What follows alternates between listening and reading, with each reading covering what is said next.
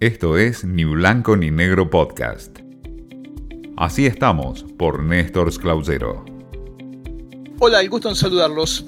En este espacio en donde compartimos cómo estamos en el mundo de los medios y del periodismo en general, quiero remarcar en estas horas la reacción del periodismo y de sectores vinculados a la política y a la sociedad civil que salieron a repudiar la denuncia del gobierno contra periodistas del diario Clarín y La Nación, puntualmente sobre Daniel Santoro y Joaquín Morales Solá, dos de las principales plumas que tienen los diarios más importantes de Buenos Aires y de la Argentina la Academia Nacional de Periodismo, entre otros ámbitos dedicados al análisis y al trabajo del periodismo en general, repudió la denuncia que se hizo contra estos colegas, a quienes el gobierno, a través del interventor en la AFI, en la Agencia Federal de Investigaciones, Agustín Rossi, repudió lo que había dicho en su momento porque Rossi en su momento denunció a estos dos periodistas por escribir sobre una presunta mesa militar de espionajes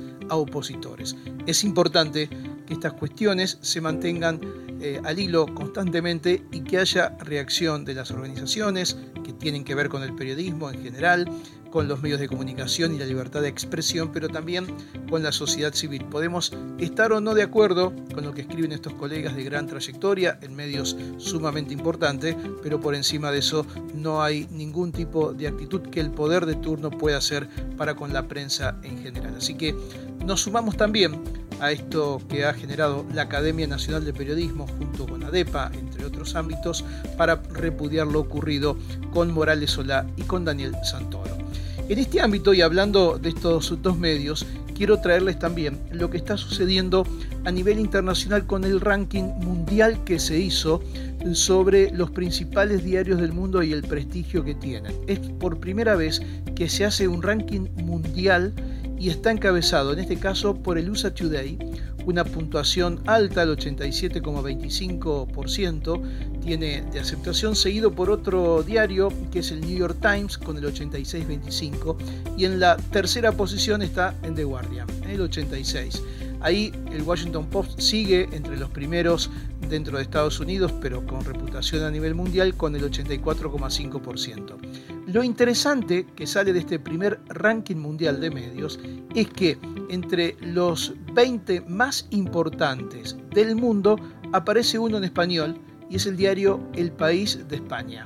¿eh? Aparece número 19, está en una buena ubicación y dentro de los medios en español a nivel mundial, el diario obviamente El País es el más importante, tiene el número 19, el ABC, otro diario de Madrid está en el número 30 y aparece Clarín y Nación en el número 63 y 69 respectivamente a nivel internacional. Dentro de los diarios en español, los de mayor prestigio son los primeros dos españoles, El País y la ABC, y el tercero y el cuarto, dos argentinos, Clarín y Nación. Interesante para saber un poco también del posicionamiento que tiene nuestra prensa gráfica a nivel internacional. Nos encontramos en la próxima, que sigan muy bien. Esto fue Ni Blanco ni Negro Podcast.